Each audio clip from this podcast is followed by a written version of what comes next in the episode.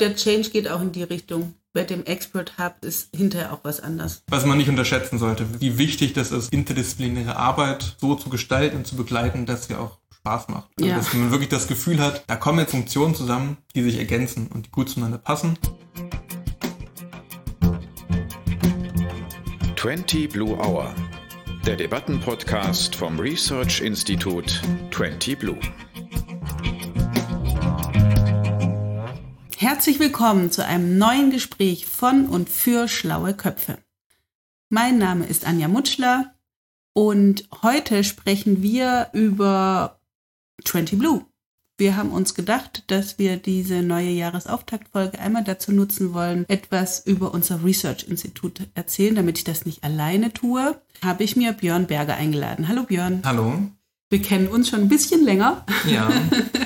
sitzen heute hier in der schönen Turmgemeinschaft in Plagwitz. Wer uns schon besucht hat, weiß genau, wovon ich spreche, in einem wunderschönen kleinen Meetingraum. Unserer Nachbarn, den KollegInnen von Knick Design, die machen auch tolle Sachen. Und ja, ich freue mich jetzt sehr. Es ist auch mein erster Podcast, wo ich jemand gegenüber sitze. Voll cool. Würde ich ja fast gerne filmen, aber ähm, wir nehmen es auch mal so. Über uns ist Schnee und ähm, wir haben es schön ruhig hier. Wir haben gedacht, die erste Folge dieses neuen Jahres 2023 machen wir mal eine Folge über uns, weil wir so viel an Themen immer wieder begleiten, zum einen und zum anderen, weil es ja auch mit drei Fragezeichen versehen durchaus sein kann, dass man sich, selbst wenn man unsere Website gelesen hat oder die Podcasts gehört hat, sich fragt, was zum Teufel macht 20 Blue eigentlich? Warum heißen wir Research Institute?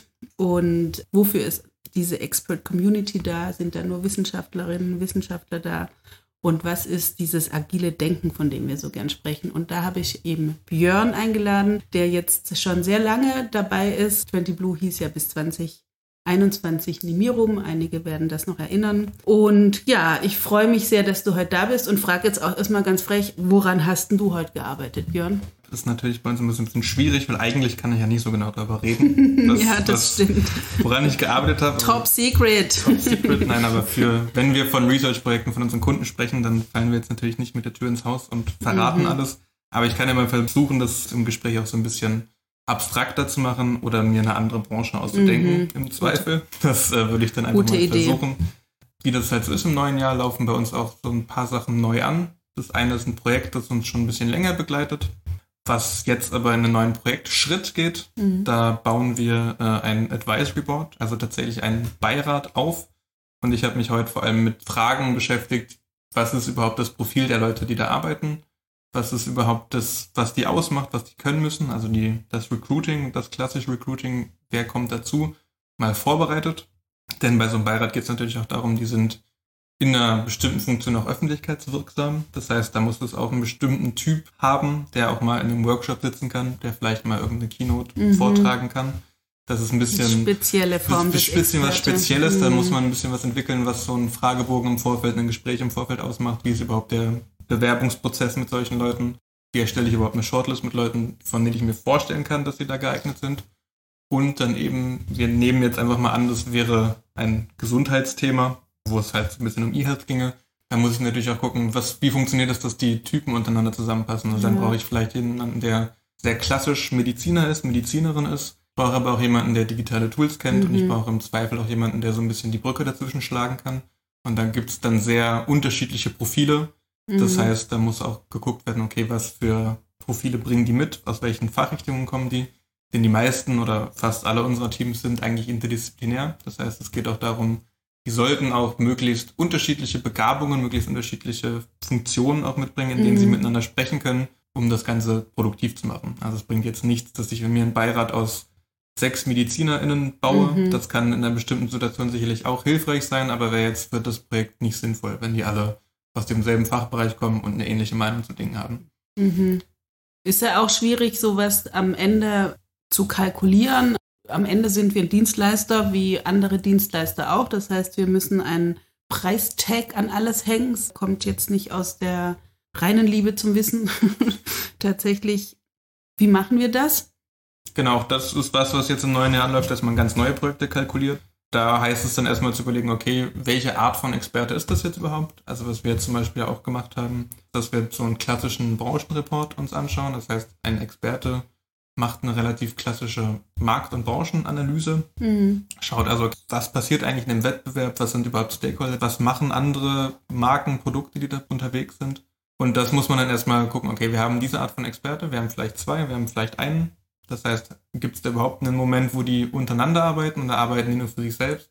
Arbeiten sie nur für sich selbst, dann müssen wir kalkulieren, wie viel Research braucht man, um diese Frage zu beantworten. Ja. Das ist halt so ein bisschen das Interessante, denn da muss halt die Frage schon in gewissen Teilen stehen.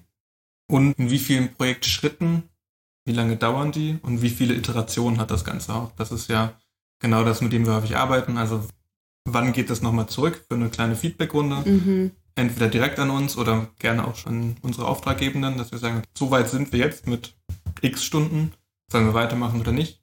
Genau solche optionalen Sachen kann man auch gut einpreisen eigentlich, dass man sagt, wir können nach drei Tagen aufhören und dann ja. haben wir ein Ergebnis, das drei Tage Research wert ist. Oder wir können sagen, wir haben nach drei Tagen das gefunden. Wir haben jetzt die Option, noch zwei Tage mehr dran zu hängen. Zum ja. Beispiel. Das sind so entstehen dann eben auch Kalkulationen, dass man eben wirklich guckt.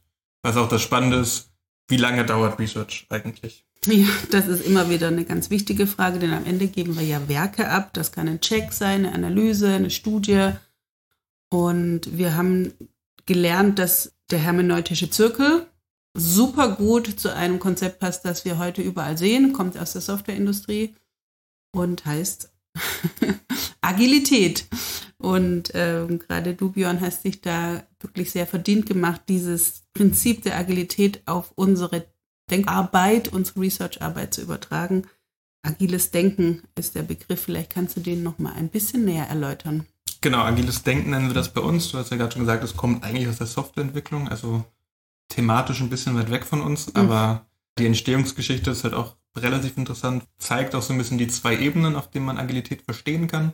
2001 ist so ein bisschen die Entstehungsgeschichte des sogenannten agilen Manifests. Da haben sich mhm. einfach mal mehrere Softwareentwickler irgendwo, ich glaube in Utah, in einem Ressort halt eingeschlossen und mal ein Wochenende daran überlegt, was macht eigentlich Agilität aus. Das waren alles Leute, die schon Methoden entwickelt haben, weil so Methoden wie Scrum und Kanban und so, die man vielleicht schon mal gehört hat als agile Methoden, die gab es da schon. Aber es gab eben noch nicht diese Philosophie, die dahinter steht. Also diese Methoden sind der eine Teil. Es gibt agile Methoden, die in der Softwareentwicklung benutzt werden. Und diese Leute haben sich mal angeschaut, was steht eigentlich dahinter. Und das ist eben diese agile Philosophie. Mhm. Und die basiert viel darauf, dass es eben inkrementell und iterativ gearbeitet wird. Das sind halt genau die Punkte, die wir auch, glaube ich, gut mitnehmen können für uns. Inkrementell heißt, es wird schrittweise gearbeitet, den kleinsten Schritt, den ich machen kann, definieren und den dann wiederholen. Das Wiederholen ist das Iterative. Was man ganz häufig hört, ist halt aus dem Bereich dieses Minimal Viable Product. Ja. Das ist halt einfach das wirklich kleinste, was ich produzieren kann, gerade als Stück Software, was irgendwie funktioniert, wo ich weiß, das ist absolut nicht fehlerfrei. Aber das, und das ist dann dieser iterative Prozess, das präsentiere ich jetzt einfach schon mal. Und das ist auch der wichtige Punkt, dass man da sagt, das funktioniert noch nicht. Dann dieses Fail often and early gehört auch ganz stark mit dazu. Allen ist klar, wenn ich das halt am Anfang viel mache, dann ist da noch ziemlich der Wurm drin und das funktioniert alles nicht. Aber je öfter ich das mache, desto weniger laufe ich Gefahr, dass irgendwie so kleinere Fehler, die man vielleicht nicht bedenkt, wenn man alles auf einmal umsetzen möchte, ganz am Ende passieren, wenn ich da schon ein halbes Jahr reingesteckt habe und dann plötzlich merke, was eigentlich das Problem ist. Ja. Wie übertragen wir die Agilität jetzt auf unsere Research-Prozesse? Wir haben ja kein Minimal Viable Product, das wir jetzt präsentieren. Haben wir eigentlich schon, finde ich. Also ist, wir haben vielleicht kein kein Stück Software, das wir dann zeigen, aber was wir intern eher so den Schulterblick nennen. Mhm. Wir können ja schon unfertige Research zeigen. Wir können ja schon zeigen, so, wir haben übrigens in diese Bereiche reingeguckt, wir haben das zusammengesammelt, wir haben diese Studie gefunden und könnten da noch mehr Zeit reinstecken, haben das jetzt aber in der Zeit, in der wir jetzt präsentieren, nicht gemacht. Aber wir können stattdessen auch eine Zielgruppenanalyse machen, weil wir gemerkt haben, das ist irgendwie unklar, das ist ein Sektor, der nicht abgeschlossen ist. Wir könnten uns mal die Zielgruppe angucken. Und das sind so Angebote, die wir in Schulterblicken machen können. Das heißt, da haben wir ein Minimum Viable Product im Sinne von, wir haben Research gemacht, das ist das Ergebnis bis hierhin. Das ist ja auch das Schöne, du hast vorhin schon den hermeneutischen Zirkel mhm. erwähnt. Das passt ja auch ganz gut zur Wissenschaft. Genau dieses Iterative, man nähert sich zirkelförmig dem Verstehen an, ohne es jemals zu erreichen, ist ja das Geheimnis des hermeneutischen ja. Zirkels. Genau das machen wir auch. So, dass wir jetzt sagen, okay, wir sind jetzt an dem Punkt und wir können jetzt hier aufhören und euch daraus eine cooles, ein cooles Dossier bauen, eine PowerPoint-Präsentation bauen oder wir machen, drehen noch mal eine Runde weiter oder zwei Runden weiter. Mhm. Also ein bisschen können wir das schon umsetzen, dass wir sagen, wir sind an dem Punkt und wir könnten weitermachen. Ja.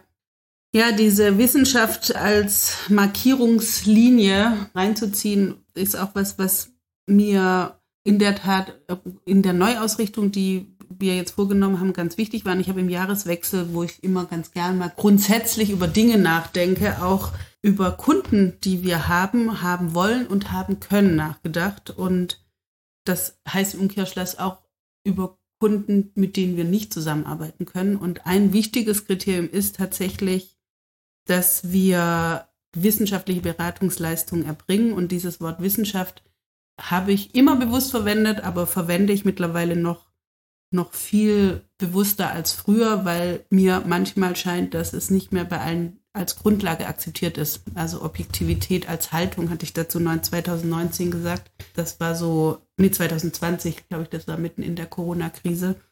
Hast du auch einen Eindruck, dass diese Markierungslinie zu benennen wichtig ist oder wichtiger geworden ist? Wie siehst du das? Ja, auf jeden Fall. Also ich spricht auch sehr dafür, dass man das direkt vorweg stellt, weil man auch direkt so ein paar Verwurfslinien klar machen kann im Sinne von ja, wir bedienen uns einer wissenschaftlichen Methode und wir haben es vielleicht schwieriger, gerade im Gesprächsanfang mit Leuten, die der jetzt nicht so offen gegenüberstehen. Also was ich interessant finde, sind die Erwartungen, die man an wissenschaftliche Beratung vielleicht hat wenn man das jetzt generell darauf münzt, ja, welche Erwartungen haben wir in Wissenschaft generell, mhm. dann war jetzt ja vielleicht gerade die Corona-Pandemie ein guter Maßgrad dafür, weil da ging es ja viel darum, dass wir von Wissenschaftlern Einschätzungen gefordert haben, ob das nun das Robert-Koch-Institut Wir als Gesellschaft. Wir als ne? Gesellschaft, ah, ja. ja. Mhm. Also ob das nun das Robert-Koch-Institut oder Immunbiologen, wie auch immer, aus welcher wissenschaftlichen Disziplin die kommen, das wurde ja viel verlangt zu sagen, okay, was machen wir jetzt konkret?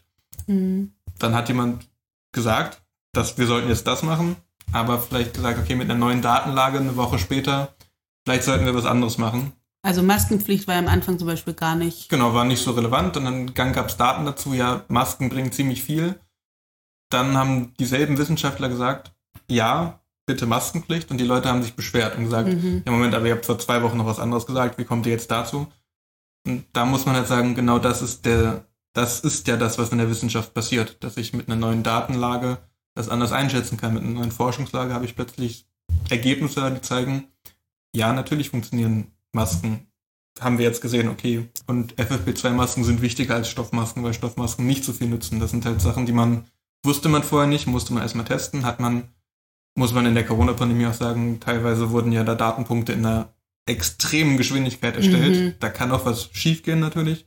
Aber auf der anderen Seite ist halt eben genau dieses, okay, wir haben uns geirrt, wir haben neue Erkenntnisse, wir drehen das jetzt um. Diese Bereitschaft, sich darauf einzulassen, ist, glaube ich, ein wichtiger Moment, um sich auf wissenschaftliche Methode einzulassen.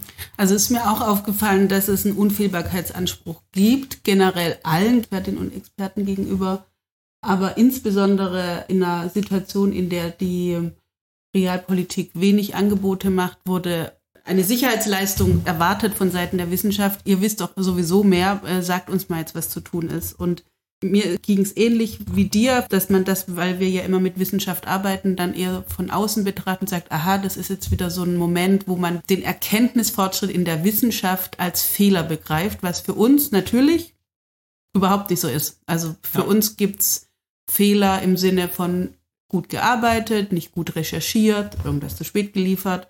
Zusammenhänge nicht erkannt, aber nicht im Sinne eines Erkenntnisses, was auf unzureichender Datengrundlage beruht. Da stellt man dann erstmal nur fest, die Datengrundlage reicht nicht aus. Das ist ein Ergebnis unserer Arbeit. Und diese Art, mit Wissenschaft umzugehen, ist ja tatsächlich auch was, was uns tagtäglich begleitet, wenn wir unterscheiden müssen, mit welcher Brille schauen Kunden auf ihre Frage und mit welcher Brille schauen die Wissenschaft auf die Frage. Genau, in der Wissenschaft würden wir von einem Erkenntnisinteresse sprechen. Mhm. Bei unseren Kunden sprechen wir dann gerne von einem Ergebnisinteresse stattdessen. Also bei uns sind die in der Position, dass sie sagen, wir brauchen eine Entscheidungsgrundlage für irgendwas. Das heißt, wir brauchen jetzt ein Ergebnis. Wir müssen jetzt wissen, wie wir handeln sollen. Mhm. Was für den Wissenschaftler erstmal nicht im Vordergrund steht. Für den steht erstmal im Vordergrund herauszufinden, wie etwas ist. Und das ist eben genau der Punkt, das sagen wir ja auch häufiger. Wir finden nicht heraus, dass etwas so ist, wie der Kunde das uns in Auftrag gibt. Also findet doch bitte mal heraus, dass das funktioniert mhm. halt so nicht. Das ist eine eingeschränkte Auftragsforschung, würde ich genau. mal nennen. Sondern wir finden halt heraus, wie etwas ist. Und das ist dann eben ergebnisoffen. Das ist halt genau der Punkt, den wir klar machen müssen, dass wir erstmal ergebnisoffen forschen, weil wir eben forschen und nicht einfach nur uns die Sachen rauspicken, die zu der These passen. Das ist ja ein klassischer Bias, der halt häufig dazu führt, mhm. dieses Cherrypicking, dass man halt sagt, okay, ich suche mir jetzt nur Datenpunkte aus, die meine These erstmal unterstützen und alle anderen lasse ich mal hinten runterfallen. Dann kann ich natürlich jede Studie so gestalten, dass ich etwas so herausfinde. Also wenn ich unseriös wäre und quasi meine, meine wissenschaftlichen Kräfte zum Bösen wenden möchte, könnte ich das tun. Das machen wir aber nicht, weil das halt auch sehr schnell auffällt. Das ist sehr einfach zu überprüfen. Hält halt keiner Peer-Review stand, wenn da irgendjemand drauf guckt, der meint aber, ja, okay, du hast jetzt aber zehn Studien dir angeguckt, davon zwei benutzt, die jetzt deine Quellengrundlage sind, die anderen acht behaupten aber in den Punkten was anderes als das, was du da stehen hast. So. Ja, das ist das, was mit unternehmerischer Auftragsforschung ja auch oft passiert.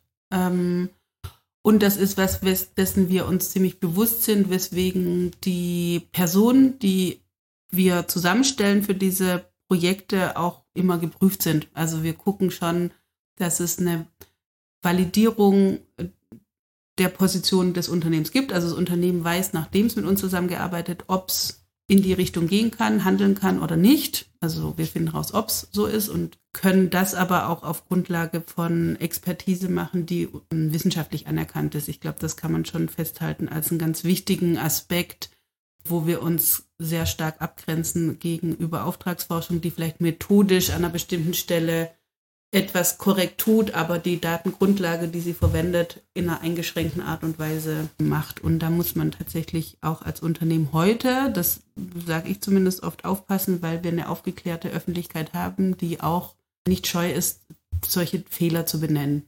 Greenwashing, Pinkwashing, Changewashing, man kann es sich aussuchen das sind nicht umsonst Begriffe, die Unternehmen sehr stark schaden können. Und da ist aus meiner Sicht dieses Thema wissensoffen an Projekte ranzugehen sehr wichtig. Bei uns ja auch Multidisziplinarität, Björn. Ne? Also wir versuchen schon verschiedene Perspektiven auch immer zusammenzubringen. Definitiv. Das ist ja auch genau das, wenn man jetzt zurück zum agilen Denken geht, wo das, die agile Entwicklung und das Design Thinking mit drin steckt. Mhm. Beide funktionieren auf der Annahme, dass man cross-funktionale Teams hat. Das heißt, man hat nicht Hierarchien und Abteilungen im Sinne von, es gibt die, also aus der Softwareentwicklung würde man sagen, es gibt die IT-Abteilung und dann gibt es da eine, ein anderes Departement, mhm. das denen zuarbeitet. Bei uns würden wir sagen, es gibt unsere Research-Abteilung, die halt einfach nur Daten checkt und äh, bestimmte Studien raussucht und dann gibt es die Auswertungsabteilung, die einfach nur auswertet, mhm. sondern das sind cross-funktionale Teams, wo jeder in allen Bereichen zumindest ein bisschen Erfahrung hat oder zumindest alle Bereiche versteht aber gleichzeitig eine Spezialität hat, die ihn ausmacht. Also wo er der prototypische Experte für etwas ist, der das dann kann oder die das dann kann. Das lässt sich halt hervorragend darauf matchen, dass wir interdisziplinäre Teams haben, eigentlich in jedem Fall. Ja, genau. Eine Sache, die, glaube ich, nochmal wichtig ist, darauf hinzuweisen, das Ergebnisinteresse, das an uns herangetragen wird, in Form von einer Frage oft. Also es ruft jemand an, schreibt eine E-Mail, vereinbarten Termin oder wir haben einfach eine Gesprächssituation, in der sich ergibt, Mensch, ja, da, da gibt es ein Thema, eine Agentur möchte beispielsweise einen Kunden dabei begleiten, ein neues Geschäftsfeld zu entwickeln, merkt aber, das Unternehmen hat tatsächlich zu wenig Input und geht jetzt mal so ein bisschen arg ins Blaue rein. Unsere Antwort darauf wäre zu sagen, ja, wir können das recherchieren, es kann aber ein Ergebnis rauskommen, dass das Unternehmen vielleicht nicht hören will. Also diesen Change diesen Wandel, den wir verursachen, indem wir Wissen reinbringen, den habe ich, muss ich zugeben, mir gar nicht so deutlich gemacht und bin da tatsächlich, muss ich auch sagen, dankbar. Peter Paul, mein Mentor, vielen Dank, der mich jetzt bei der Umformierung, Formierung zu 20 Blue doch wesentlich unterstützt hat. Auch das will ich gar nicht ähm, verschweigen, als Künstler nochmal an einer anderen Stelle auf, auf unsere Sachen geguckt hat. Sehr, sehr spannend, jemand von ganz außen auf uns drauf gucken kann und der diesen Hashtag Community for Creating Change mitentwickelt hat und mir da auch nochmal klar wurde, ja klar, die Expert Community, also unsere 300 WissenschaftlerInnen, FachjournalistInnen, KulturexpertInnen, Personen, die sich mit bestimmten Themen also sehr gut auskennen, verursachen Change, verursachen einen Wandel.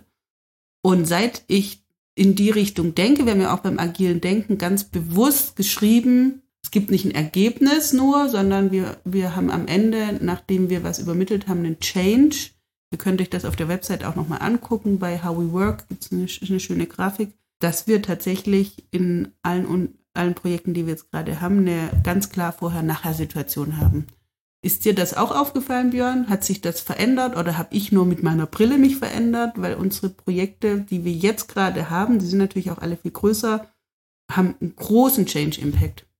Ich glaube schon, dass sich das verändert hat. Zumindest beobachte ich das auch. Ich habe auch vorher schon Research-Projekte begleitet, die das nicht so ganz haben. Ich glaube, das hat viel damit zu tun, dass man das von vornherein so kommuniziert. Dass wir von vornherein mhm. sagen, das kann sein, dass wir dahin gehen müssen, wo es weh tut, was wir vorher vielleicht nicht so offensiv gesagt haben, weil genau das ist ja auch die Kehrseite davon. Also wir erklären, wenn wir sagen, wir moderieren zwischen Erkenntnis und Ergebnisinteresse, heißt es ja nicht nur, dass wir unseren Kunden mal erklären, wie man jetzt richtig Wissenschaft macht und dann wird das so gemacht, sondern wir können auch umgekehrt das Ergebnisinteresse auf wissenschaftliche Arbeit ummünzen. Das heißt, wir arbeiten mit unseren Kunden zusammen überhaupt erstmal eine Forschungsfrage mhm. als ersten Schritt, was wir vorher auch, glaube ich, auch nicht so deutlich gemacht mhm. haben. Manchmal haben wir einfach ein Briefing einfach mal als Briefing angenommen und gesagt, okay, das geben wir jetzt weiter und wir untersuchen etwas dazu. Mhm. Heutzutage machen wir das ja viel häufiger so, dass wir sagen, okay, ihr habt jetzt das uns präsentiert, das, was ihr herausfinden wollt, aber es macht Sinn, dass wir mit euch mal drauf schauen, was ihr eigentlich herausfinden wollt. Also was ist denn mhm.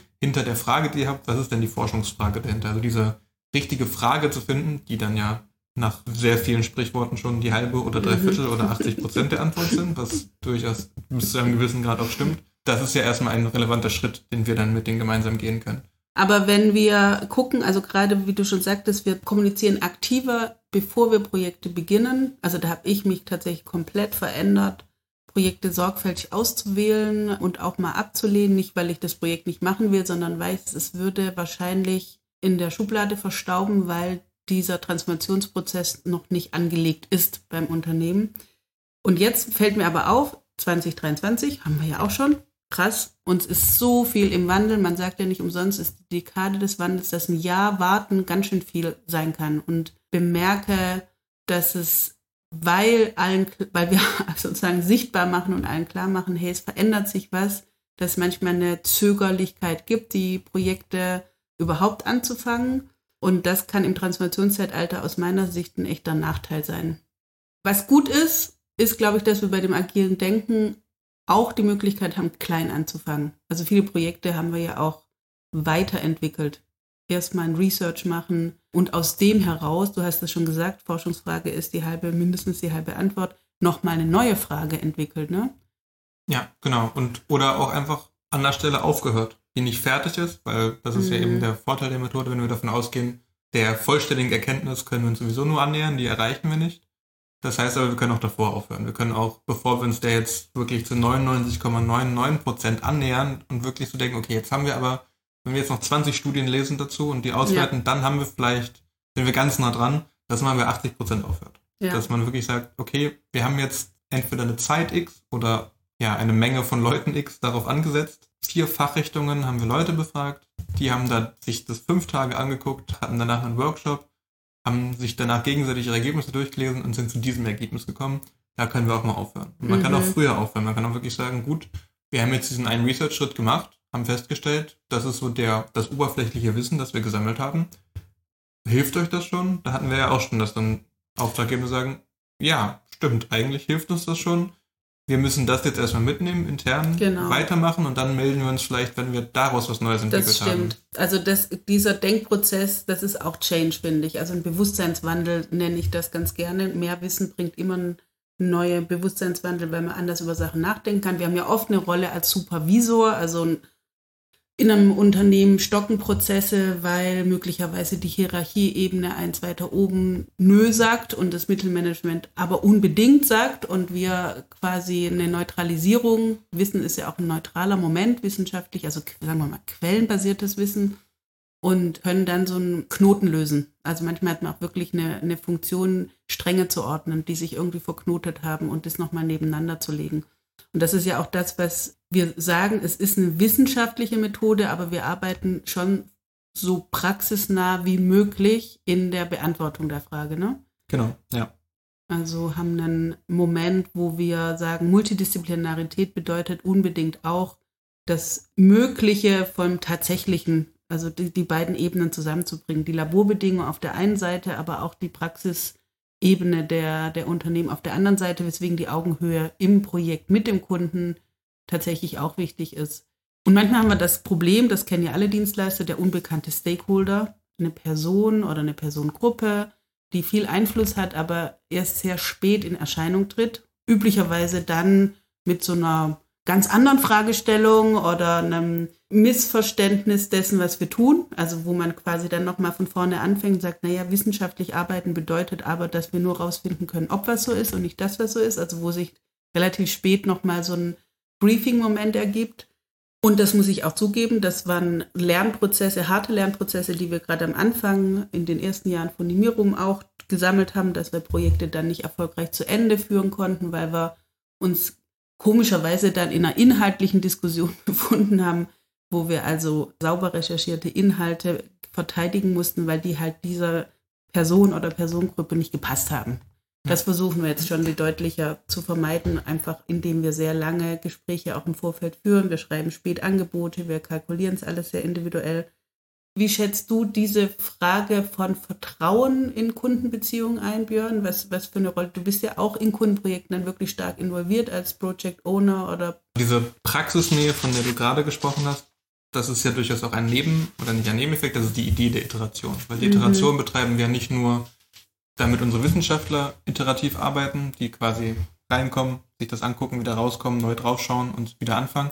Sondern wichtig ist ja, dass wir uns auch dieses Feedback von unserer Zielgruppe, also unseren Kunden, holen, dass wir denen zeigen, was wir bis jetzt haben. Genau das ist ja der Iterationsmoment, den wir brauchen. Auf jeden Fall gibt es dann einen Vertrauensmoment und es bedarf auch so einem, zumindest einem Interesse daran. Also ich habe das selber erlebt jetzt in Projekten, dass gerade für dieses Vertrauen vielleicht relativ gut funktioniert, weil das eben genau von jemandem kam, der jetzt hierarchisch nicht ganz oben mhm. steht im Unternehmen sozusagen, aber uns um Hilfe gebeten hat, weil er gesagt hat, ich bin neu in dem Unternehmen und so wie es hier läuft, so kann es nicht weitergehen. Es muss sich an den Prozessen, mit denen wir arbeiten, was ändern.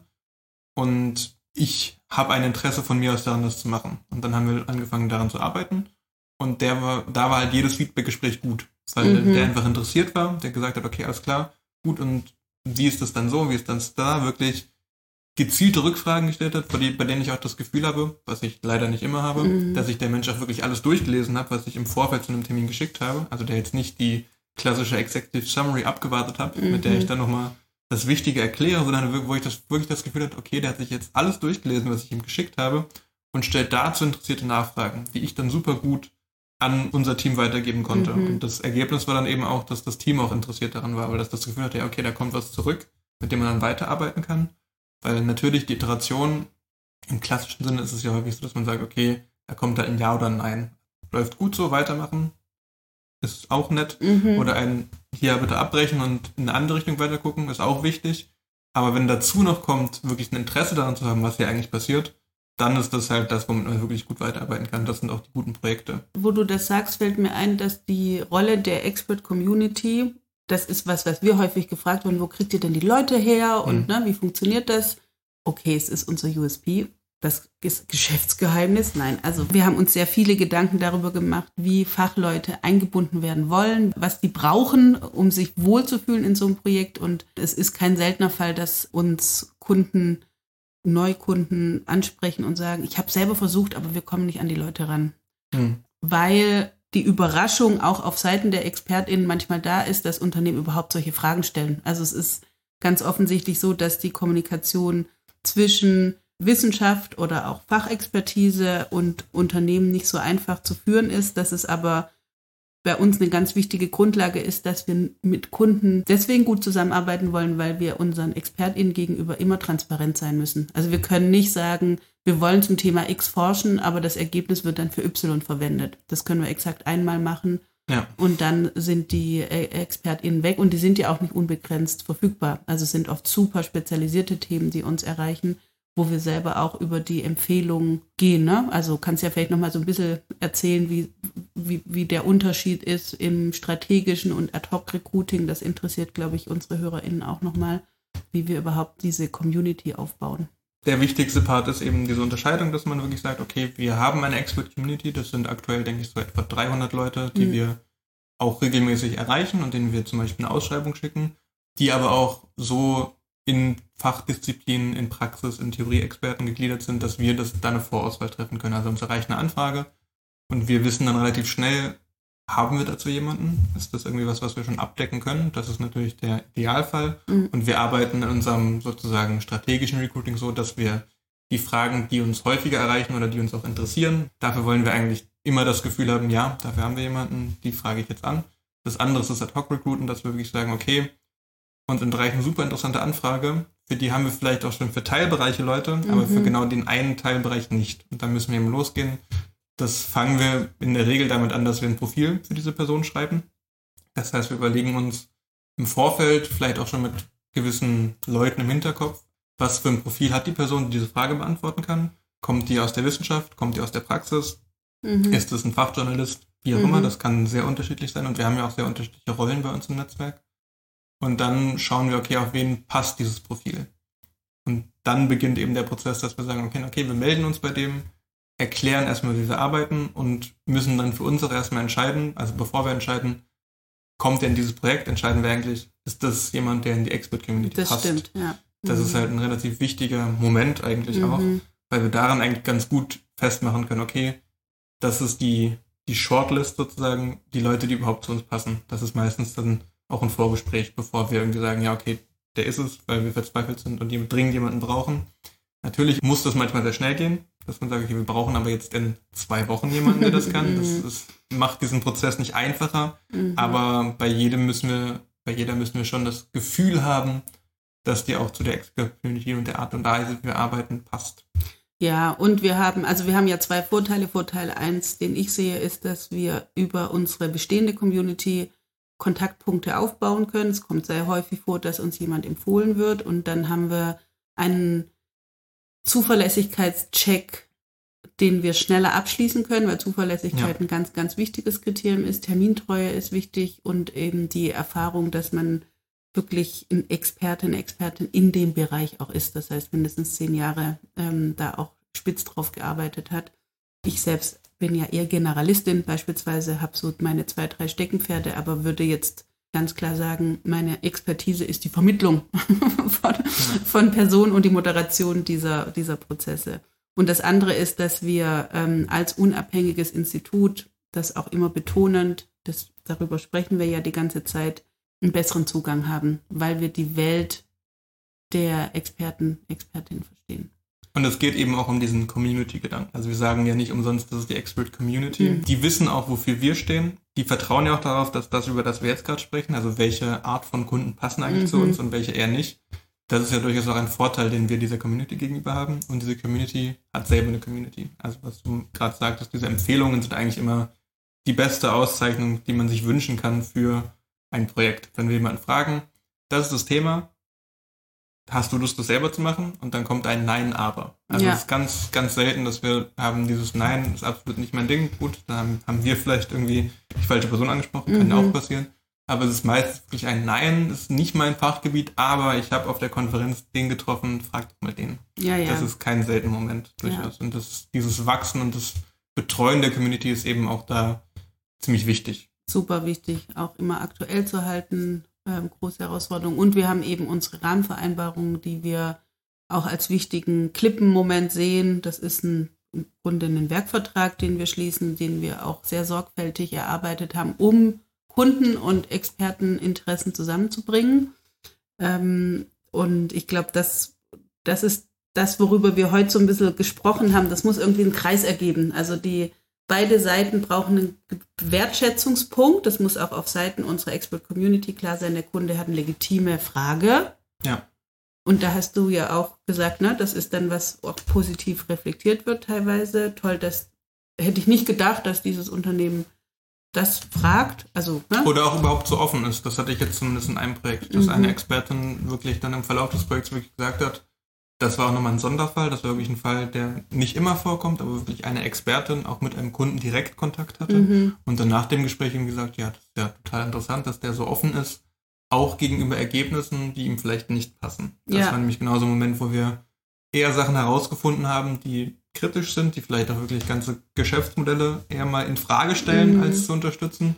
Wo aber der Kunde dann sagt, ja gut, das ist aber so, das sind jetzt Entwicklungen, mit denen wir uns gerade auseinandersetzen müssen ob wir das jetzt von euch hören oder in fünf Jahren bemerken, dass wenn es zu spät ist, ist ja so rum besser. Dass der, und da hatte ich auch direkt von der Expertin das Feedback, die gesagt hat, ja, cool, dass jemand so drauf ist und so offen ist dafür zu sagen, ja, stimmt, eigentlich habt ihr recht und wir müssten was ändern.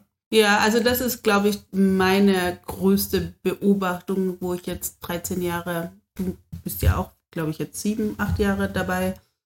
Aber die Periode, die ich jetzt betrachte, 2010, waren wir mit unserem Community-Gedanken virtuell, wow, ne? Facebook im Hinterkopf war noch ganz neu und unschuldig relativ unschuldig. In der Zeit ist massiv viel passiert, aber ich finde auch, die Fähigkeit zur Selbsthinterfragung auf Unternehmens- und Organisationsseite hat nolens wohlens zugenommen. Also es gibt ja. gerade zwei Dinge, die wichtig sind. Ich glaube wirklich Zeit, Time matters. Zeit spielt eine Rolle, dass man sich das Aufschieben nicht mehr so leisten kann. Dafür, das ist teuer geworden, effektiv. Und weghören bringt auch nichts weil zu viele Interessengruppen auch laut sind. Also es gibt ein krass verändertes Verbraucherverhalten, es gibt Lieferketten, die zusammenbrechen, es gibt neue Nationalismen, es ist ganz schön viel an Selbstgewissheiten, wo man sagen konnte, man dreht hier ein Schräubchen und da was und dann geht's nahezu so weiter wie vorher. Das ist, glaube ich, tatsächlich was, was nicht mehr gilt und was ich ja immer wieder gerne sage, ist, dass Wissenschaft eigentlich eine Zukunftsdomäne ist, weil dort wirklich 10, 20 Jahre vorausblickende Lösungen jetzt nicht nur technologisch, sondern auch gesellschaftlich vorgeforscht worden sind. Also auch wirklich Möglichkeitsräume aufgemacht werden und auch ganz oft überraschende Antworten gegeben werden. Also dass ein, ein guter Wissenschaftler, eine gute Wissenschaftlerin hat ja selbst auch die Fähigkeit zur Selbsthinterfragung. Und das kann dazu führen, dass man ähm, mit jemandem zusammenkommt, der gibt es ja ganz oft, also die Angst auf Unternehmensseite, hm, wenn ich jetzt die Wissenschaft frage, dann ähm, sagen die mir, was sie nicht hören wollen. Aber das ist oft gar nicht so. Also ich war da auch positiv überrascht in mehreren Fällen, dass die das Interesse, einen Kompromiss zu finden oder das Interesse zu sagen, okay, ihr habt ein Problem, weil das Produkt, das ihr herstellt, ist in irgendeiner Art und Weise eigentlich schädlich für Umwelt, für Verbraucher, was weiß ich. Aber guckt mal, hier gibt es einen Weg, wie ihr das besser machen könnt, ohne dass ihr euren Laden schließen müsst. Und daraus kann ein ganz spannender Moment werden, ein ganz spannendes Gespräch. Hast du denn so ein Lieblingsprojekt aus der letzten Zeit, von dem du gern mehr bei uns sehen würdest? Ja, definitiv. Also dieses ganz zurück zum Anfang, dieses Advisory Board, das gerade anläuft, das äh, fängt jetzt gerade erst an, aber wir kennen zumindest das Thema schon länger. Und da hat sich das so ein bisschen zu einem Lieblingsprojekt zumindest entwickelt, weil es eben da genau diese Wendung genommen hat, dass das was Langfristiges ist, dass wir wirklich gesagt haben, okay, wir kommen eigentlich raus aus einer Projektarbeit im Sinne von, okay, alles klar, wir haben jetzt dieses Research-Projekt, das begleitet jetzt einen konkreten Schritt, den das Unternehmen vielleicht macht und dann sind wir wieder raus, sondern es geht darum, wir treffen uns mit denen x-mal im Jahr mhm. und sprechen einfach miteinander. Ja. Mit einem Workshop, mit einem Vortrag, wie auch immer das aussieht.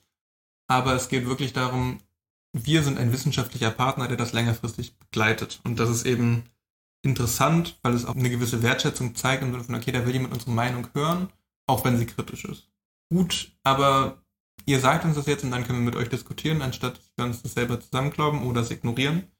Das finde ich schon sehr, sehr wichtig und sehr interessant. Das zweite Lieblingsprojekt, das, wenn ich mir jetzt abgeschlossene Projekte mhm. anschaue, der ging in so eine Richtung, von dem, wo ich jetzt auch kurz schon mal drauf verwiesen habe, wo es darum ging, dass der Kunde selber ein Interesse daran hatte und ganz viel in den Feedbackrunden beigetragen hat. Entweder hat sehr viel zusammengepasst oder die Sachen sind auseinander resultiert. Ich glaube, es ist ein bisschen aus beidem, eine Mischung mhm. aus beidem, dass da viel zusammengepasst hat. Aber eben auch die Tatsache, dass ein Kunde Interesse hatte, hat auch was mit dem Team von uns, das daran gearbeitet hat, gemacht. Das war super cool, super engagiert, sehr interdisziplinär. Wir haben da verschiedene Fachrichtungen zusammengeholt und das Ergebnis war dann entsprechend auch gut. Ja, ähm, ich glaube, der Change geht auch in die Richtung. Also genau. auch bei, der, bei dem Expert Hub, der ja dann zusammengekommen ist, ist hinterher auch was anders. Das stelle ich ja. auch oft fest. Und wir haben da auch einfach mal ein neues Modell auf Basis bestehender Literatur entwickelt, was mhm. ich vorher auch noch nie so gemacht habe. Mhm. Das Richtig kam dann einfach so aus der ja. Energie des, äh, mhm. von so einem Meeting mit denen raus, dass wir gesagt haben, ja, ja, aber wir haben jetzt die Sachen angeguckt und die Sachen angeguckt. Wenn mhm. wir das jetzt kombinieren und jetzt selber noch eine Phase dazu überlegen, dann haben wir doch jetzt ein eigenes Modell, das wir einfach anwenden können. Mhm. Und das passt doch dann. Und dann ist das einfach daraus erkannt. Das ist super cool.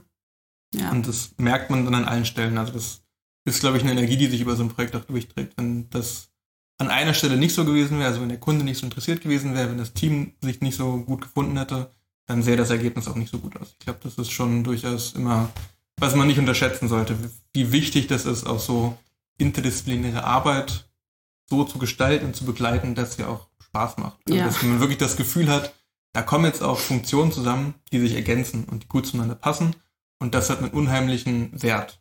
Ja, Im Gegensatz zu, da sitzen jetzt drei Leute mit einer ungefähr gleichen Meinung und aus einer ungefähr gleichen Fahrrichtung zusammen, die sich ein bisschen im Kreis drehen, sozusagen. Sondern das hatte wirklich was Disruptives, dass da Leute zusammengekommen sind, die vielleicht sonst nicht an so einem Projekt gesessen hätten. das stimmt. Das finde ich auch toll. Ich glaube, wir haben tolle Projekte 2023 vor. Ich spreche ja gerade mit vielen Kunden und merke auch, es gibt eine große Neugier und auch in ganz verschiedenen Bereichen, aber immer wieder so diese, wo geht's Geschäftsszenario hin? Was müssen wir machen? Gibt es die Zielgruppe überhaupt, von der wir gerade träumen? Kann man das Thema so besetzen, dass es, dass es irgendwie gewinnbringend ist und diese krasse Verzahnung, so ein wirklich, wirklich hoher Impact von Wissenschaft in die Praxis zu bringen, das finde ich nach wie vor großartig. Ist ja auch eine Frage der Nachhaltigkeit. Also wir sind jetzt ja auch am Punkt, wo wir merken, dass vielleicht bestimmte Prozesse und Entscheidungen, die eher aus einer betriebswirtschaftlichen Richtung kommen, vielleicht nicht mehr so gut funktionieren oder zumindest in fünf Jahren nicht mehr zukunftsfähig Mhm. sind, wenn wir uns einfach nur was Ressourcenmangel und andere Dinge, die Nachhaltigkeit betreffen, anschauen, dann muss man da jetzt eigentlich gegenstellen und sagen, okay, was kann man jetzt eigentlich anders machen? Das ist, das hattest du ja vorhin schon gesagt. Es geht bei vielen Leuten ja einfach darum, gibt es unser Geschäftsfeld eigentlich in fünf Jahren noch? ja.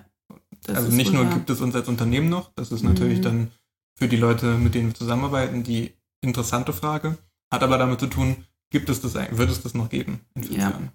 Und einiges davon könnt ihr auch in unserer Edition 20 Blue oder auf dem Newsroom lesen. Das ist so der erste Haltepunkt für ähm, das Thema Research Institut 20 Blue. Was machst du eigentlich? Da lade ich euch gerne ein. Ihr könnt auch den Newsletter abonnieren. Und wenn ihr uns kennenlernen wollt, was mich sehr freuen würde, und ich freue mich auch sehr, dass wir wieder dieses Jahr Roadshows machen und anbieten können, dann schreibt uns. Wir planen gerade verschiedene Touren nach München, nach Düsseldorf, Köln, Hamburg, Berlin. Das würde mich wirklich freuen, mit euch ins Gespräch zu kommen. Vielen Dank, Björn. Gerne. Ja, Björn ist sozusagen die Person, mit der ihr möglicherweise dann in einem Projekt zu tun hättet. Und jetzt habt ihr seinen, seine, Stimme schon mal seine gehört. Stimme schon mal gehört, genau. Und ähm, ja, dann verabschieden wir uns für heute. Und die nächsten Podcasts werden sich auch tatsächlich viel um das Thema Innovation und Zukunft drehen. Das ist so ein bisschen mein Thema, bevor wir dann nochmal einen tiefen Blick Richtung Nachhaltigkeit wenden. Da habe ich auch große Lust drauf. Okay, also schönen Nachmittag. Es ist der 18. Januar. Ich sage immer ganz gern die Zeit an. Jetzt habe ich die Zeit gar nicht parat. Circa 15.30 Uhr. Naja, wer weiß, was so alles passiert an disruptiven Ereignissen und der Podcast wohl sich selbst. Der Timestamp ist mir doch wichtig. Tschüssi. Und schon ist sie vorbei und schlägt in 30 Tagen wieder. Die blaue Stunde. Schreibt uns, teilt und abonniert unsere Podcasts. 20 Blue Hour findet ihr überall dort, wo es gute Podcasts gibt und natürlich bei uns auf 20.blue. Bis bald.